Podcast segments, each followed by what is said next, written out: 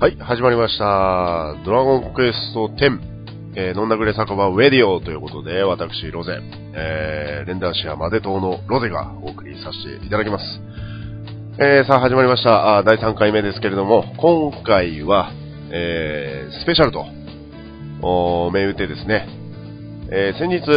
えー、ドラゴンクエスト TV で、えー発表されました、あ大型アップデート情報ですね。バージョン3.2後期。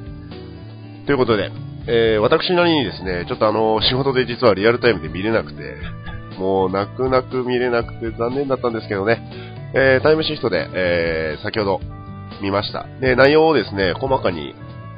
まあちょっとチェックしたとこ、まあ当然漏れてるとこもあるんですけれども、まああの、公式のサイトでも、まあ情報はいっぱい出てますんで、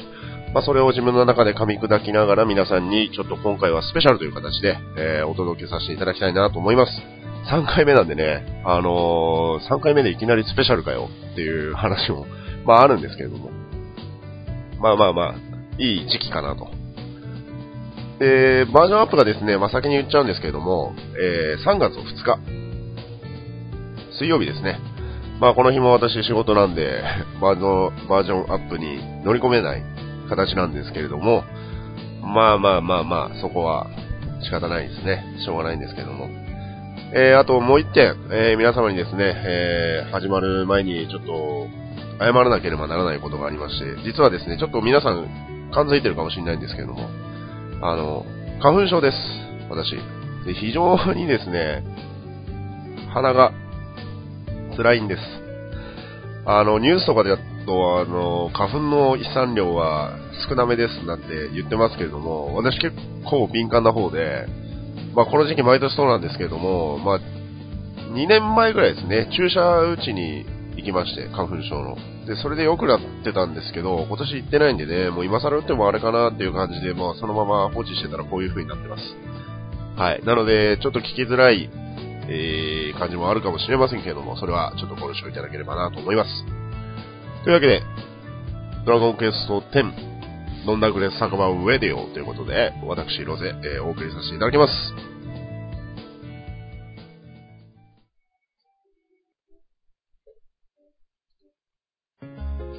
はい。というわけで、ドラゴンクエスト10、飲んだくれ酒場ウェディオ第3回目スペシャルということで、えー今回はバージョン3.2後期のアップデート情報について、私なりに、解読しながら、えー、つらつらと、おちょっと皆様にですね、えーご案内できればなと。まあ、運営さんが示してくれてるやつ、プラス、えー生放送でちょいだ、ちょい出しされた情報も兼ねてですね、ちょっとそれをちょっとプラスしながら、皆様にお話をできたらなと思って、えー今回、スペシャルと題して、えー放送、放送じゃないですね、配信させていただきます。えーまず1点目、えーアストロティア学園なんですけれども、これ延期になりました。まあ、リッキー曰く、まあ、実装する上で重大な問題が発生したということなので、まあ、しょうがないですね。うん。まあ、意見はかなり分かれるんですけれども、まあ、楽しみにしてたよっていう人もいれば、あーまあ、いいんじゃないのっていう人も、まあ、いるんですけどね。まあまあ、そこは運営さんも頑張ってるんでね、なんともあの、広場にいっぱい、あの、ご意見いただいてる、というかまあ、意見を出してる人もね、いますけれども、まあちょっとそこはね、多めに見てというか、もうちょっとね、あもうより楽しいものを作ってるっていう感じで、えー、待ってみてはいかがでしょうか。はい。で、順を追うのはですね、あの、斉藤さん、あのー、冒険広場の方のアップデートの情報に基づいて、ちょっと進行はそれで話をさせていただきます。えーまずですね、職業レベルの上限が90から93になりました。ということで、えー指定クエスト、おーモガレキャンプで受けられるみたいですね。えー受注可能レベルは86ということで。まあ、今回は、レベル30、えー失礼しました。レベルは93ということなんですが、99まで3回に分けて解放していくということで、93、96、99なんでしょうね。まあ、必要経験値、えー、85から90までがすごい上がったので、今回その経験値がどういう風になるかですよね。うーん。まあ、メタ金はいっぱいあるんでいいんですけど、ね、元気玉もちょっと余っちゃってるんですよね。メタル迷宮券もそうなんですが、うーん。まあ、93になったところでっていう ね、方もいるんですけども、まあまあまあ、やることないよっていう人にとってはまあ、いい上限解放になったんではないかなと思います。はい、次。えー、っとですね。ちょっと順を追って話すって言ったんですけど、まあ順を追って話しましょうか。えー、新たな転生モンスター、ゴールデンディスコが追加されましたということで、えー、まあこれは斎藤洋介さん、えー、リッキー、えー、リッキーじゃない、失礼しました。洋スピですね。洋スピが、あ転生モンスターイラストコンテスト第2回目のですね、えー、の方で、えー、斎藤洋介賞を受賞した方の、転生モンスターということです。で、これを倒すとですね、ゴールデンボール。まあ、ドロップアイテムですね。えー、ミラーボールゴールドというものがああるそうです。まあ今私サイト見てるんで、まあ画像見たい方はぜひともサイトの方をチェックしてみてください。で、ちょっと駆け足になりますけども、ね、ガンガン行かせていただきます。えー、魔法の迷宮、えー、ボスモンスターに、えー、リンオーザルトラが追加されましたということです。えー、生放送でも言ってましたけど、和王ではないです。ま読んじゃいますよね、これね。あのー、回、回転じゃない、えっ、ー、と、車輪の輪に、王様の王ですね。で、輪王ザルトラということ。えー、リンオザルトラ召喚符は錬金釜にて錬金することができますということでした。まあ、これが、あの、某呼び寄せの筆から派生されるものなのかは、ちょっとまだ定かではないですけれどもね。まあそこら辺から、あちょっと出るんじゃないかなと思ってるんですけれども、まあ個人的な意見を述べますと、まあ、もうですね、白紙のカードがないです。どうしてくれるっていう感じなんですけど、そこについてね、ちょっと原型あるのかなと思って、ちょっと期待したんですけど、なかったですね。どうしようかなとちょっと今考えてるんですけども、まあ、いいかな。まあなんとかなるだろうという感じではあるんですけどもね、もうひたすらボスカードを、うー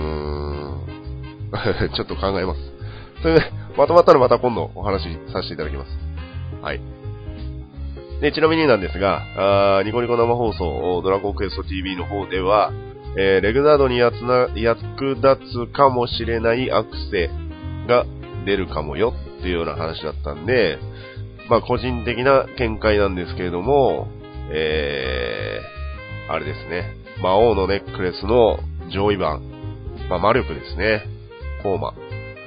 コーマの上位版か、もしくは、まあ方向無効とかね。まあないな。魔力ですかね。魔力だと思います、きっと。あのね、雷耐性かなとかってちょっと思ったんですけど、それ使っちゃうと、あ、じゃあ炎はとか、氷はとかっていう風になるんで、闇耐性は、光耐性はとかって、まあ、キリがなくなるんで、多分そういうアクセは作んないんじゃないですかね。まあ何かしらの形で今後出てくる可能性はありますけれども、まあ、ないから、あるとしたら同時期に出すはずだと思います。まあ、ちょっと話それましたけど。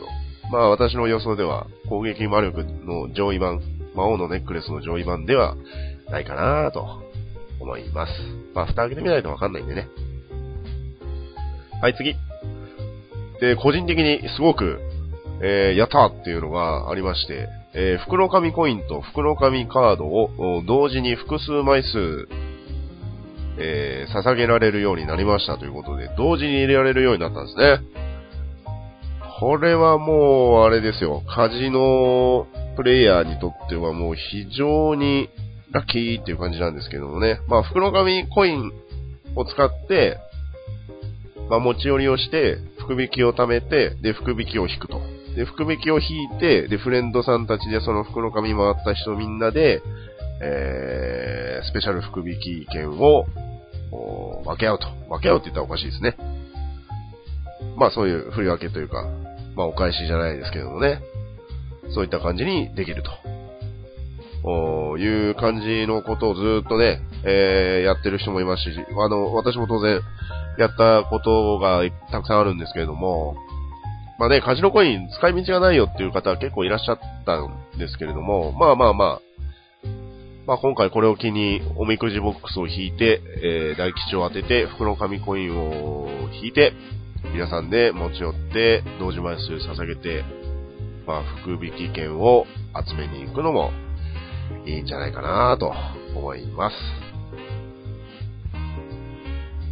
で、週替わり討伐クエストの討伐対象になるモンスターを追加しましたということでした。えー、これなんですが、あレンダー社の方ですね。レンダー社の方の周討伐、えー、強モ強モードボス。まあ、強ボスですね。えー、こちらも追加されました。まあ、おそらくですね、あのー、今、日課、日課といったらあれなんですけれども、日替わり討伐。はい。こちらの方の討伐に、えー、追加されていない強ボスなのかなというような、まあ感じがするんですけど、感じがするっていうかまあそういう、あの、運営さんが出してる写真ではやる気のジャーミーが出てるんで、まあおそらくそこら辺が出てくるんではないかなと思います。まあグレーツェル姉さんが出てくるかっていうのはちょっとわかんないですけどね。グレーツェル姉さん出てくるとちょっと大変ですね。サポじゃちょっと厳しくなりますね。うーん。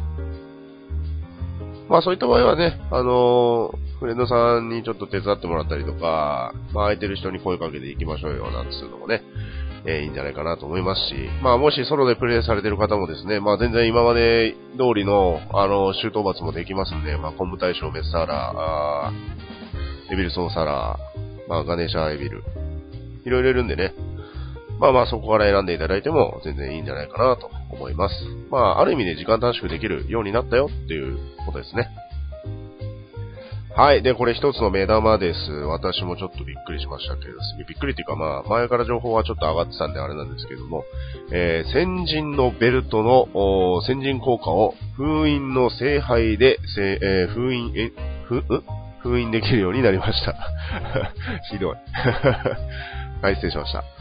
えー、封印の聖杯は、あ先人のベルトや奇跡のベルト、コインモスから入手できるアクセサリーを捧げることで獲得ができます。まあ、これ実はですね、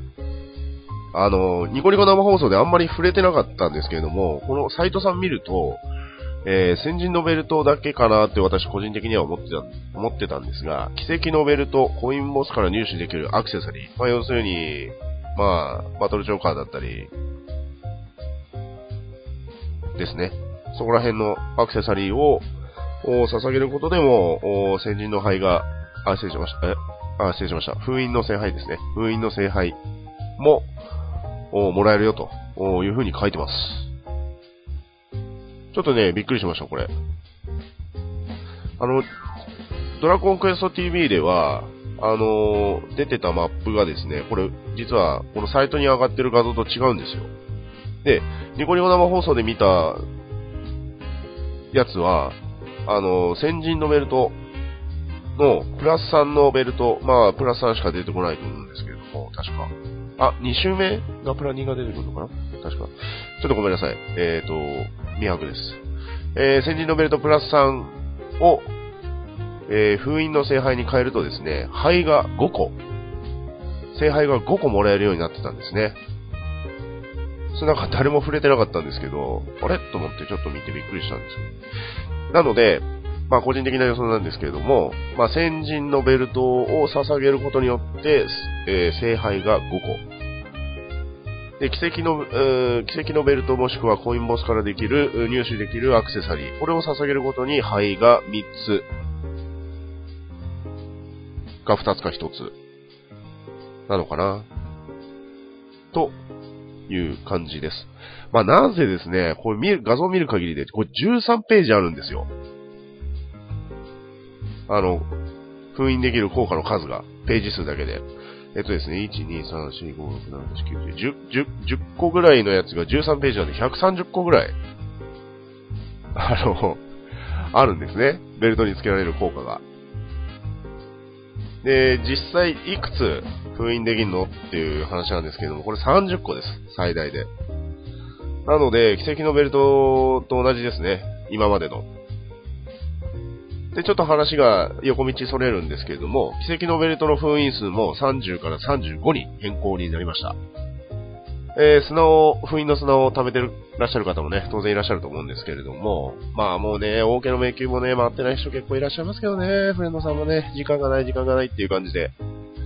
うーん、わかります。その心、非常にわかります。ただね、やっぱメタ金がもらえたりとか、その、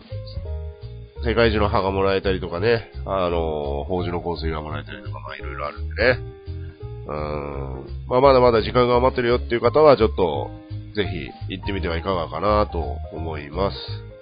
はい。やばいやばい、時間がない。ちょっと、急ピッチで、行きます。ごめんなさい。えー、邪神の、えー、宮殿について、えー、新たなボスモンスターが出現するようになりますということで、3月の10日更新時からですね、えー、新たなボスが、実装されます。まあこれは急遽リッキーが生放送で伏せてたらしいんですけれども、まあおそらく、クワガタさんかなそれからあれですね、あれです。あのー、ああれですね。うん。バージョン 2, 2の最後のボスのう、う、う、う、う、ですね。う、うですね。はい。えー、ご想像にお任せします。はい。えー、次、邪神の宮殿にて、えー、初回報酬を入手している場合は、初回報酬入手済みと所有されるようになりましたということで、えー、書いてます。まあ、これはあれですね。えー、っとですね、不思議の的についてつらつらつらと書いてあるんですけれども、まあ、どれが一番、うーん、なんというか、どれが一番あれなのっていう感じなんですけど、個人的にはですね、サポート仲間のマッチング構成を調整しましたと書いてます。これですね。あの、サポート仲間で全然回れるんですよ、実は。不思議の的って。まあ、当然あの、仲間を集めてね、皆さんで行くっていうのは、あの、非常にあの、楽しいです。ただやっぱりこう、だれてしまうこともありますし、まあなんせ拘束時間が最低でも1時間はかかっちゃうので、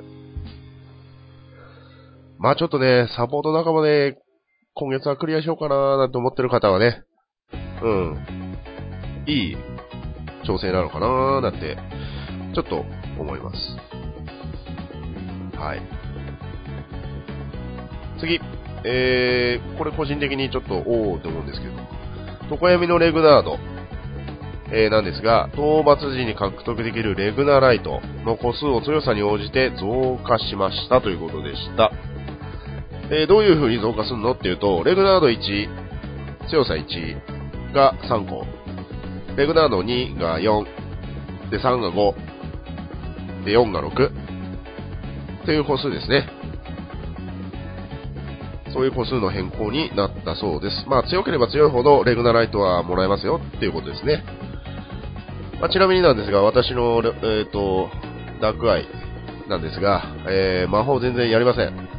魔法全然やらないんですけども、もうコーマがリロッチ、完成しまい、完成してしまいました。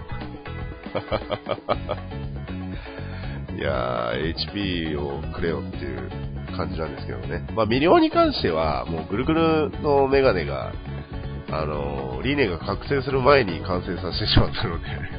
あ、リーネが覚醒する前に完成させたので、もう、なんか、いいやっていう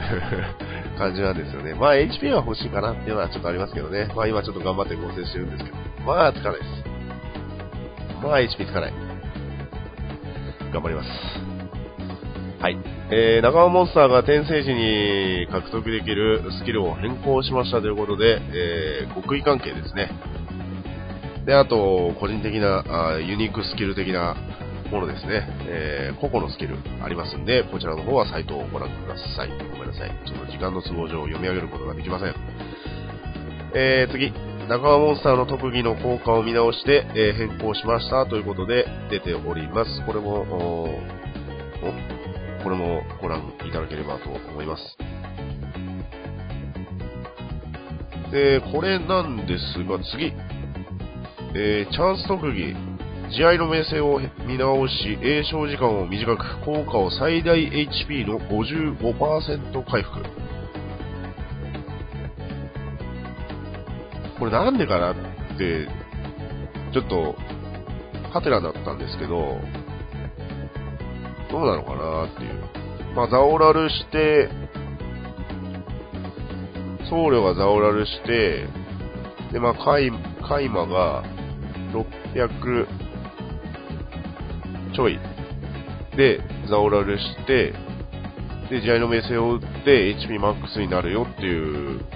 計算なのか、なんかちょっとよく、変更の意図があれなんですけど。はい。すいません。それました。えー、サポート仲間の AI ですね。調整されます。えー、これソロサポの旅。昔私がブログに上げてるやつなんですけど。まあ、これやってた時代にこれやられると、まあ辛かったですね。まあいいです、それは。それは機会があったら今度話します。えー、次ですね、ストーリークエスト関係。えー、竜族の隠れ里、アペカの村、イーサの村、それぞれにですね、えー、配信クエストが、配信クエストじゃないですね、クエストが追加されるそうです。まあこれどうなんですかね、配信クエストなのかどうなのかちょっとわかりませんけれども。まあやることないよーっていう方はね、ぜひともこっちもチェックしてみてください。で、えー、皆様待望のバージョン3.2メインストーリーのボスモンスター戦において難易度の選択ができるようになりました。ということでね、まあこれ散々意見が提案門広場に 上がってましたけれども、まあようやく、予約といってもまあ約束通りですね、次のバージョンアップには変更しますよっていうようなお話はしてたんで、まあまあまあ、うん、いいんじゃないかなとまあ当然ね、行き詰まってる方もいらっしゃったと思うんですけれども、まあこれによってですね、戦いやすくなるんではないかなと思います。えー、次なんですけれども、ここがですね、ちょっと個人的にまだちょっとあまり理解できてないところもあるんですが、達人のオーブに飾り石をセットできるようになりました。えー、並びにですね、えー、ちょっと待ってくださいね。え、あ、宝珠、火、水、風、それぞれに、えー、なんて言ったらいいですかね。2玉。まあ今まで3つの、ね、宝珠、3つだ、三つ玉の宝珠だったと思うんですが、えー、2つ玉の宝珠が追加されるようになりました。えー、これまとめていきたいと思います。まずですね、えー、あ、ごめんなさい。炎ですね。炎、水、風ですね。まあ、炎、水、風、えー、に二つ玉の宝珠。これ、かなり皆様展望って、えー、と、なんて言いますか。まあ、お待ちになってた内容ではないかなと思います。まあ、個人的に私もそうなんですけれども、まあ、これ、実はですね、あの、生放送でもあったんですが、これ何が違うのっていうと、三つ玉の宝珠も、まあ、メリットがあります。これは書いてるのかな？サイトの方に書いてるかちょっとわからないんですが、あ、書いてますね。えー、法上、法事レベルを上げるための必要な達人ポイントを減らしましたということです。まあこれ何っていうと、まあ例えば今までこう、1、まあスキル振り分けポイントですね。スキルのポイントが、まあ、レベル1までがこのポイント、レベル2までがこのポイントっていうのは、こう、2つ玉に比べて水玉の方は若干こう、必要数が少なくなりましたよってことですね。はい。だからまあ、穴が余ってて、まあ、石板の、まあ、様子からして埋められるような三つ玉があれば、そこに三つ玉を入れても、必要ポイント数が少なくなるので、その分、レベルは上げやすくなるんではないかなというような話だと思います。はい。えー、それに加えてですね、まあ、一つ大きな変更点なんですが、達人のオーブに飾り石をセットできる。これです。えー、っとですね、自分なりに噛み砕いていろいろとちょっと調べてみたんですが、調べてみたというか考えてみたんですが、あのー、例えば、石板に1つ、5つの穴が開いてるとして、まあ、その5つの穴に、まあ、あまりないんですが、み、あ、これだったら3つぐらい、3つの宝珠、もしくは4つの宝珠を、こう、石板と石板をまたがせて埋めることができてるとしますね。そうすると、4つ穴埋まってるじゃないですか。で、もう一つ最後の5つ目の穴に、宝珠強化の飾り石をバコってはめるんですね。そうすると、まあ、要はその、宝珠強化されて、その石板にはまってる玉すべてが強化されて、まあ、その、基礎効果にプラス同じ同等数の、まあ、レベル1の段階でですね、レベル1の数値に同等数の強化が加えられると。まあ、それが、あの、倍率的に2倍になるのか、その、ある一定数になるのかっていうのはまだちょっと、あのー、判明しておりません。判明してないんですけれども、まあ、個人的な予想だとおそらく、2倍になるんではないかな、なんて思ってます。でもそうなると、いろいろとゲームバランスがかなり崩壊する可能性もあるんで、そこまではやんないじゃない。やっぱりあの、先ほど申し上げた通り、レベル1の数値をそのまま報酬強化っていう形にする可能性は、ありますね。だってあれですよね、2倍にしちゃうと、ブレスなんて、ブレス100いっちゃいますよね、装備揃えれば。ブレス100いくし、下手すると重さ、重さとか HP とかも相当数上がるんで、そうなっちゃうとやっぱちょっとね、ゲームバランス崩壊しちゃう可能性も十分考えられるんで、えー、どうなのかなっていうのはちょっとあるんですが、まあ、どうなんですかね。まあこれもやってみないとわからないんですけれどもね。うん。ぜひ、アップデートの時はチェックしてみてください。あ、そうだ。あとね、あの、弾をね、こう、今までせっかく綺麗な形ではめてようやく完成したなんてね、えー、いう方もいらっしゃると思うんですけども、おそらく、はめ直し、もしくは石板から見直しの可能性が強くなってきます。ね、まあ、うーん、まあ、しょうがないですね。しょうがない。はい。えー、宝珠ポイントボーナスを追加しましたということで、えー、今回は900ポイントまで増えてますね。はい。まあ、最大で宝珠は250種類、石板は5枚まで預けられるようになりますということでした。まあまあ、これは嬉しい効果ではないかなと、調整ではないかなと思います。えー、あと、これ、まあ、1行でしか書かれてないんですが、生放送で結構、レッキーが言ってたんで、はい。えー、複数の宝珠を持つモンスターのドロップ率を調整し、どの宝珠も同じドロップ率にしましたということですね。まあ、例えば火、風、光を持ってるモンスターがいるとします。あ、火じゃないですね。ごめんなさい。さっきから申し訳ないです。炎ですね。炎、風、光の宝珠を持ってるモンスターがいるとします。えー、なんか偏ってたみたいなんですね。まあ、確かにあの、宝珠の香水を使って、宝珠狩りよく私まだ行ってるんですけども、あのまあ、ちょっとね、ふ、これがすごい出てくるなとか、炎がいっぱい出てくるなとかっていうモンスターが結構いたんですけど、体感的にですね、体感的になんですけども、まあ、それが全部均一に出るようになりますよっていうことですね。まあ、今までどういう確率だったのかそもそもわからないんで まあなんとも言いようがないんですが、はい。えー、次。釣った魚の種類に応じて、えー、釣り老子、ハルモスからあご褒美がもらえるようになりました。ということですね。えー、メガネの渋いおじいちゃんですね。かっこいいですよね。まあ、このじいちゃん何くれんのっていうと、10種類、20種類、30種類、40種類、50種類、60種類、最後に65種の釣った魚の種類に応じて褒美がもらえると。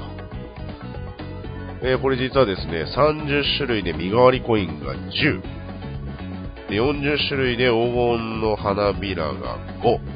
で、50種類で呼び寄せの札が10個。で、60種類はまあそんなにあれなんですけども、まあメダル100枚チケット3つですね。で、最後、65種類で黄金の花びらがなんとなんと30個。これですね、換算しますと、300万ゴールドです。すごいですね。300万ゴールドですよ。もう今から必死にな、まあフレンドとは実はあの、話したんですけれども、今度、ちょっと、釣り行こうぜ、つって。釣りに行こうぜ、なんつって、あの、アストルティアで。で、あの、フレンドさんとみんなでね、あのー、寄り添って釣りを、くだらない話をしながら釣りをするのもいいんじゃないかなと思います。まあね、スカイプやってる人はまああんまいないと思うんですあ、どうなのかな？いる、いるのかどうかわかんないですけど、僕スカイプたまにやるんですけど、まあスカイプしながらやろうかみたいな話はこの前しました。はい。で、ちなみになんですが、魚を65種類釣り上げると、称号とタッチポーズが獲得できます。えー、立ち方はですね、サイトのアップデート情報に載ってますけれども、まあなんかちょっとおしゃれマスターの立ち方の手を、こう釣りを持ってる風の位置に、肩の位置にですね、折り曲げたような感じですね。折り曲げたっておかしい。折り曲げたっておかしい。腕をこう曲げ、曲げる感じ。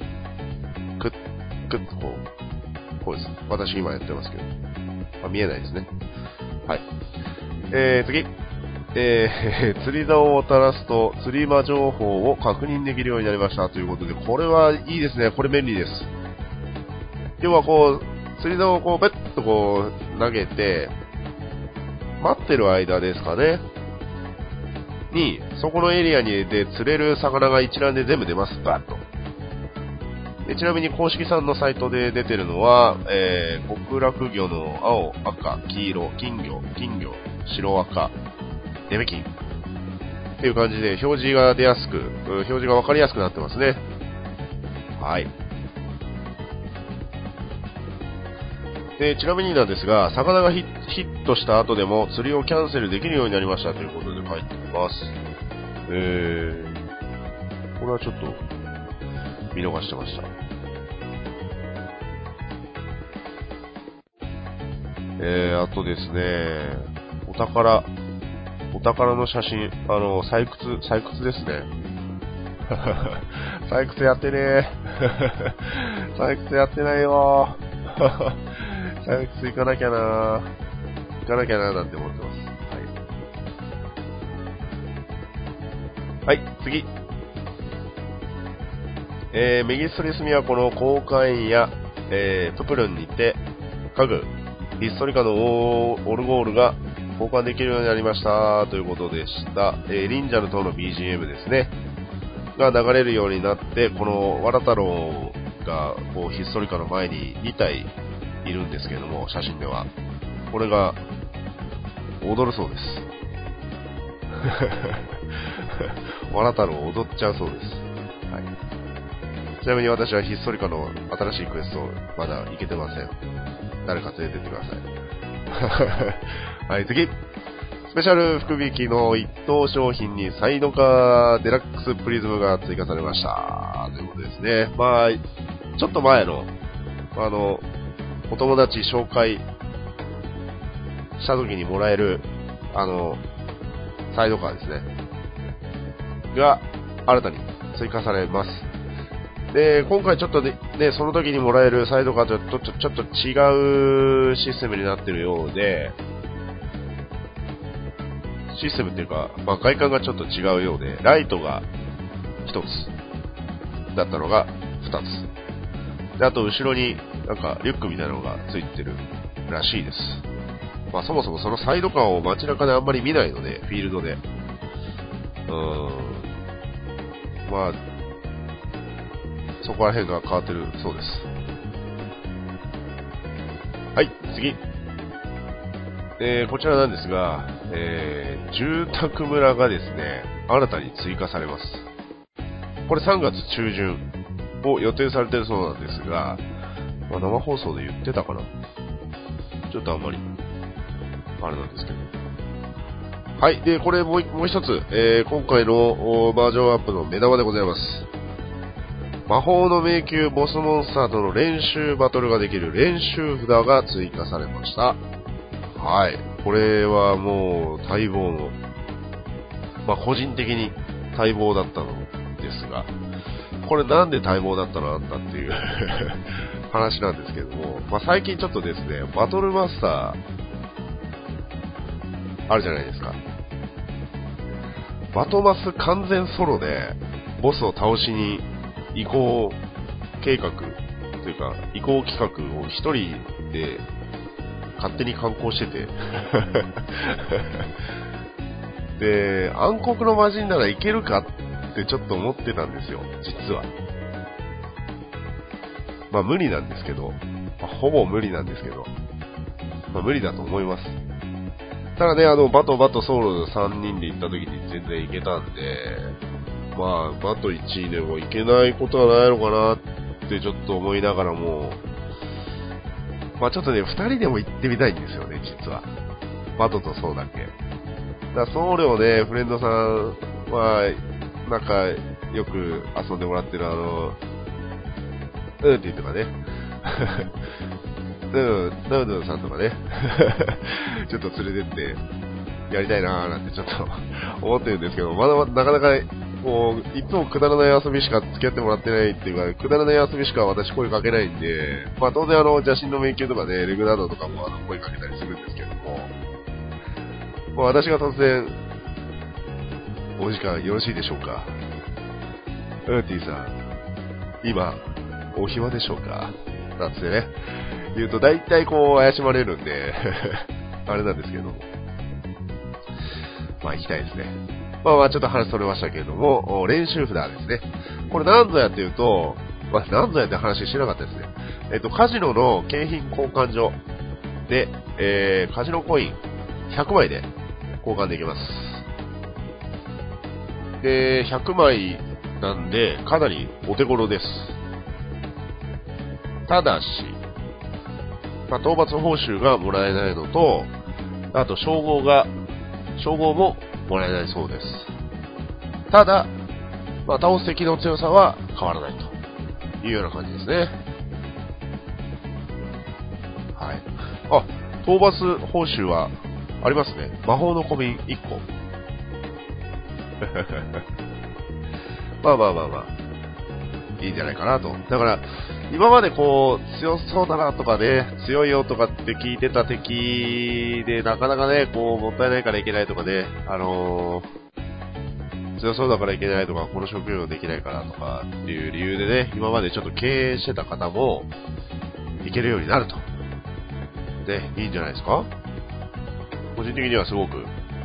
嬉しい追加です。はい。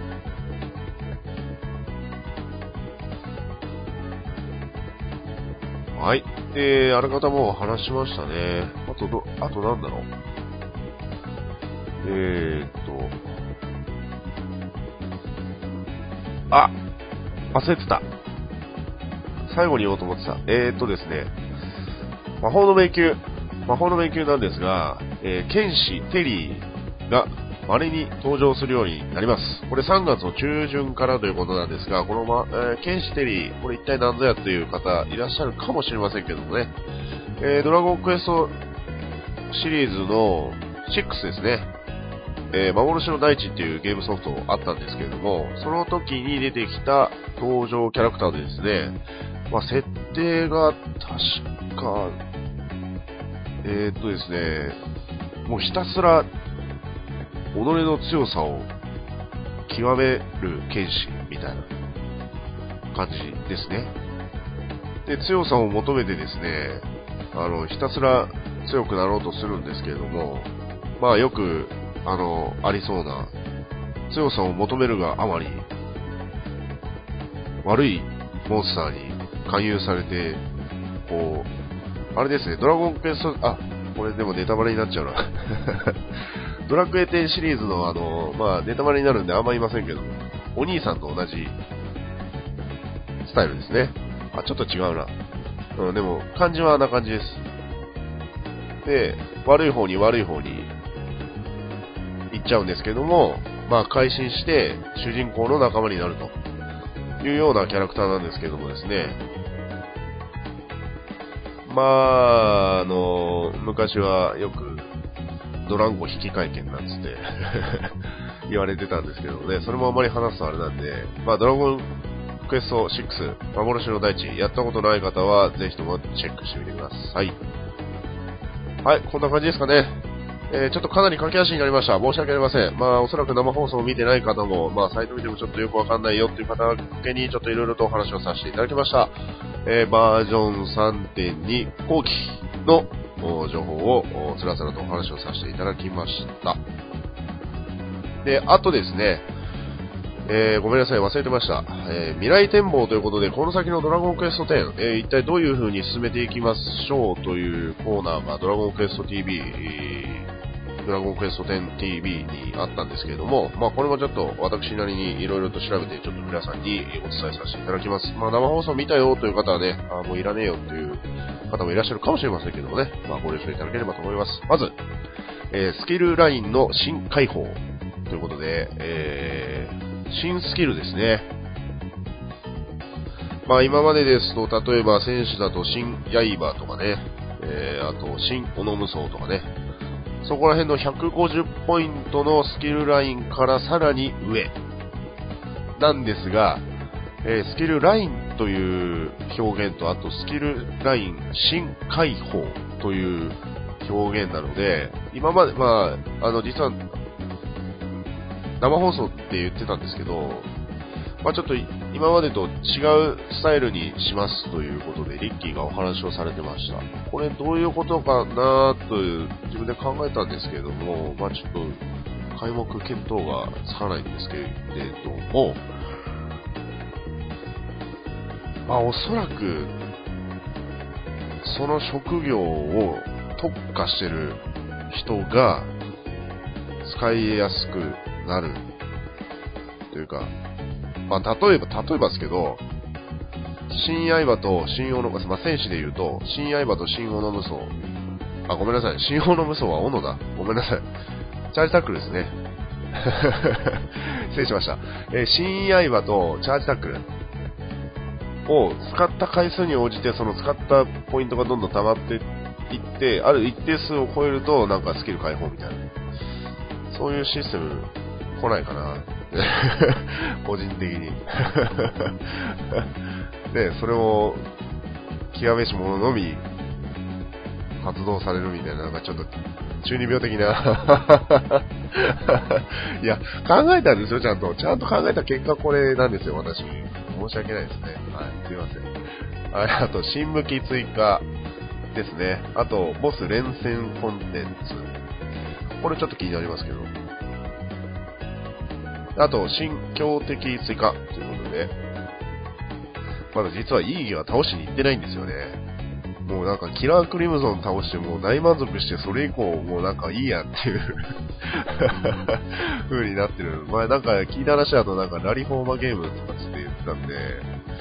まあまあ、キラクリと同じようなスタイルなのかななんて思いながらも。まあね、倒すことはすごくやっぱり労力いりますから、労力いるし、大変だし、アイテム使うし、ね、倒した方は本当すごいと思いますけどね。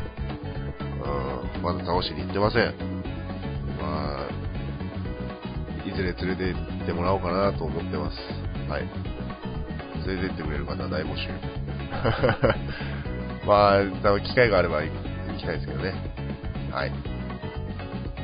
えー、あと、通常コンテンツ、日常のコンテンツですね。えー、で、追加される未来店舗なんですが、あアストルティアラリー。これは全く生放送で触れなかったんで、まあ、開目見当つかないんですけれども、まあ、おそらく、えー、スタンプラリーみたいなことをやるんではないかなという展望です。実は私、イベントでやろうかなと思ってました。ドルボードスタンプラリーゲームみたいな。やろうと思ってたんですけどね。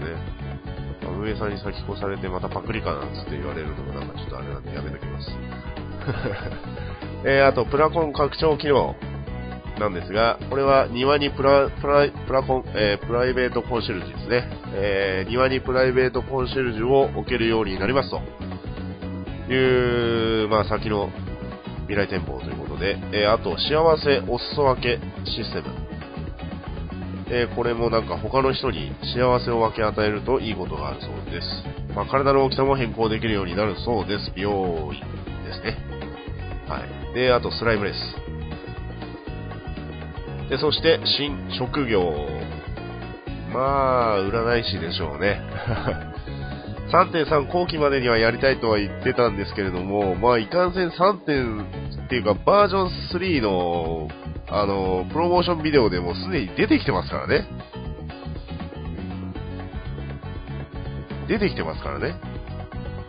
大事なことなので、3回言いますけども、出てきてますからね。あの、踊り子と一緒に。出てきてますから。さすがにこれバージョン3に出していただきたい。と、私、あの、ドラゴンクエスト 10TV を見てて、ちょっと画面に突っ込んだんですけど、ただ、その時にお話ししてたのは、様スピが、その、今までと全く違うバトルの展開になる可能性があるというお話をされていたので、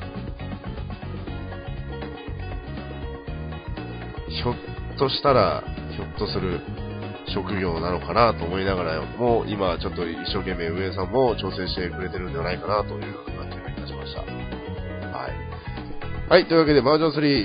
3、ごめんなさい、バージョン3.2後期情報、アップデート情報についてお話をさせていただきました。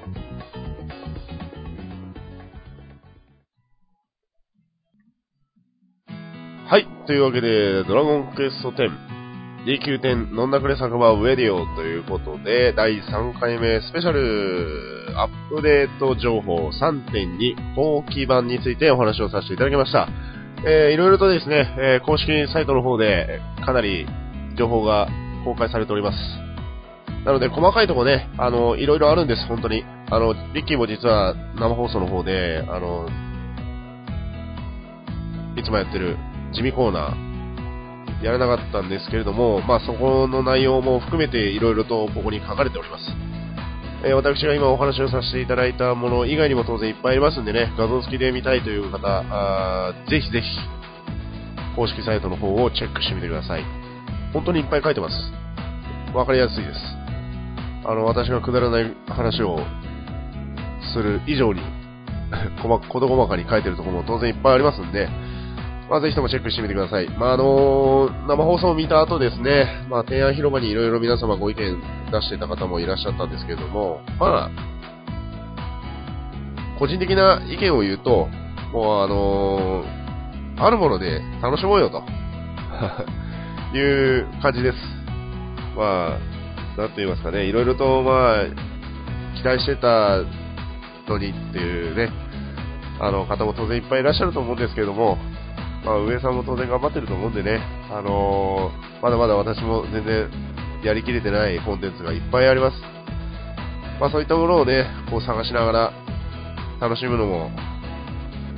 まあ、ドラゴンクエスト10、アストルティアの世界なのかなーなんてちょっと思ったりもしました。で、実はですね、あのー、まあ、話変わって、えー、前回の第2回の放送の時に実は、あのー、サイトの方にだけ載せて、あの、詳しいお話っていうか、第2回の収録の段階では詳しいお話はしなかったんですけれども、今ですね、あのー、皆様に、えー、放送の材料じゃないんですけれども、まあ、ご意見を募集してます。まあ、こちらから質問なんですけれども、えー、一番古く今もプレイしているフレンドさん、そして今一番仲のいいフレンドさんとはどのような関係でしたか？そしてそのフレンドさんとは今も一緒に冒険をしていますか？ということで、えー、皆様に質問なんですが、まあね、あの、私の一番古いフレンドさん、引退しちゃいました。ついこの前。もうね、悲しい、悲しい限りだったんですけどね、まあ仕方ないです。で、その古いフレンドさんのうち、まだ3人、他3、4人ぐらいはまだやってます。ね。現在に今もアストルティアを駆け巡っております。あまりこうパーティーを組む機会が最近ないんですけれども、まあ声をかけるとね、何々行こうかとか、人数いないから行こうよとかっていう話はね、します。まあ皆様にもおそらく今一番楽しく遊んでるフレンドさんもいらっしゃると思うんですけれども、えー、そういった話題じゃないんですが、そういったのを皆様の意見をちょっと聞きたいなと思って今募集しておりますので、えー、ブログ見られてる方は、あメールフォームか、もしくはですね、ブログのコメント欄でも結構です。ツイッターの方でも結構です。えー、なんか意見いただければ、あの、私もお話をさせていただきますので、ぜひとも、おお時間あるときは、えー、皆さんの意見、アストルティアに関する意見、じゃんじゃん送ってください。はい。というわけで、今回ちょっと長くなりました。あー、大丈夫かな？まあ、相変わらず計画して喋るのが苦手でね、もうなんか、その場勢いでちょっと喋ってることはもうほとんどなんですけれども、はい、申し訳ございません。はい、というわけで DQ10 飲んだくれサコバウェディオということで、私 DJ ロゼがお送りさせていただきました。あ次回の放送はですね、また来週収録できれば、あまあ、週1収録、週1配信をモットーに、えー やらせていただきますんで、また次の放送の時はぜひともよろしくお願いいたします。ね、寒暖の差が激しいので、えー、皆様風邪をひかないように、えー、並びにですね、え花粉症の方、私もそうなんですけどもね、まあちょっと辛いですけども、頑張りましょう。というわけで、えー、ご視聴ありがとうございました。